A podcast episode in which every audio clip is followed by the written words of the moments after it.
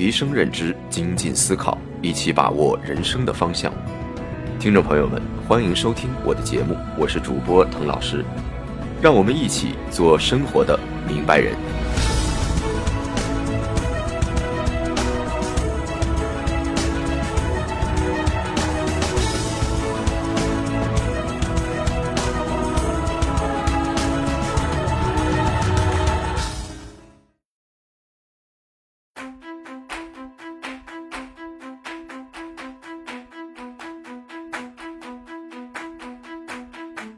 各位听众朋友们，大家好啊！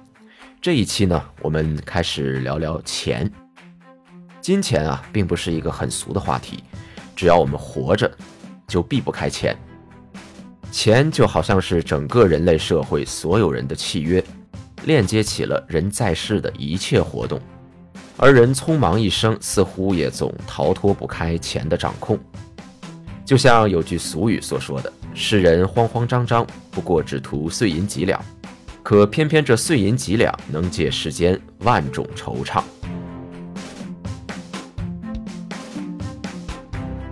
前一段时间，基金冲高之后，立马开始急转直下，很多人呢在高点冲进了市场，本想借势起飞，没想到却摔在了地板上。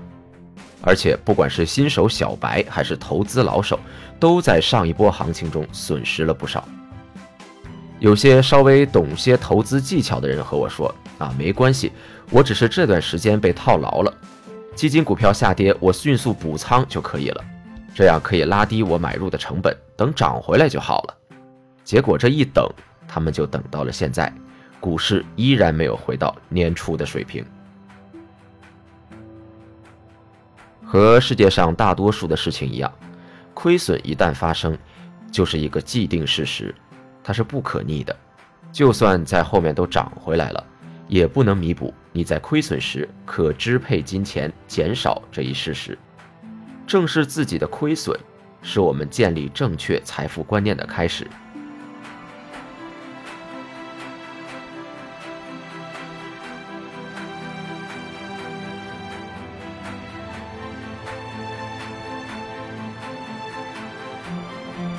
那么由此说开。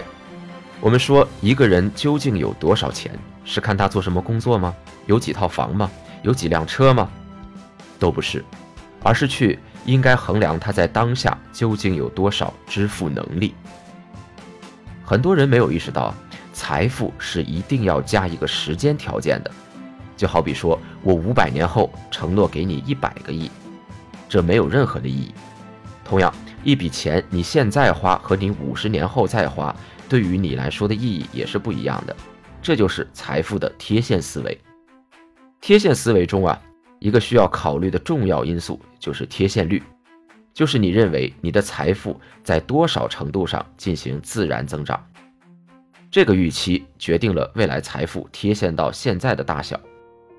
用现在的价值看待未来的财富，这样在面对别人给你承诺的大饼时，你才会有更清晰的认知。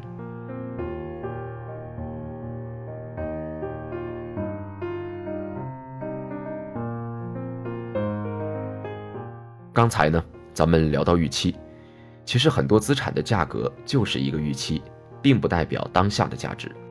比如你有一套一千万的房，只是说你预期这套房可以卖到一千万，而你最近突然急着用钱，八百万就把房子卖了，那么这套房的价格就是八百万，价格的基础是成交而不是预期。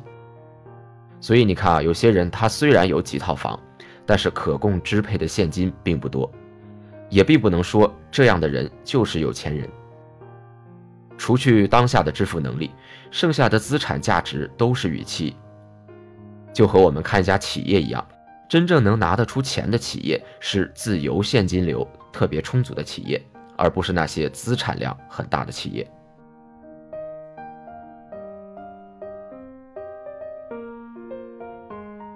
我们花出去的每一分钱，本质上是什么呢？本质上是购买的别人的时间。我们把自然馈赠的各种资源加工成各种商品，在商品的流通中建立人类社会的经济政治秩序。其中每一个环节都凝结着加工者和生产者的时间。所以，穷人和富人的本质就是对别人时间支配权的大小。富人购买他人的时间，把自己的生活精简到只做对自己最重要的事情；而穷人呢，往往还得应付各种生活的琐碎，并且需要更多的娱乐时间来消解这种琐碎带来的乏力感。这也就是为什么贫富差距越大，穷人的时间就越不值钱，穷人的时间也就越不够用。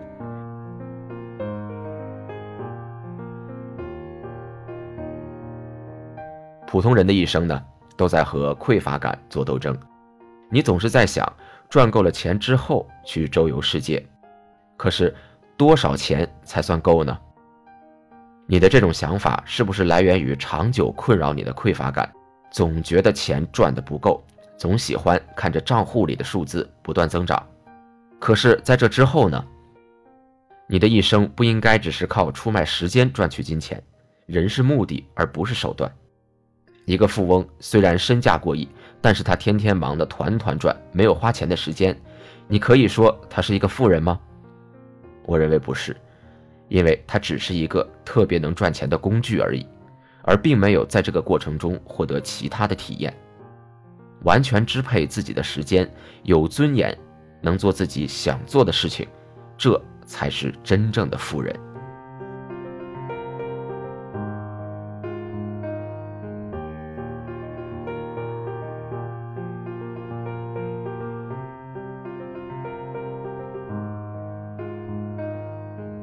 好了，以上就是本期节目的全部内容。如果你有相关的感悟或者思考的话，欢迎评论留言。我们下期再见。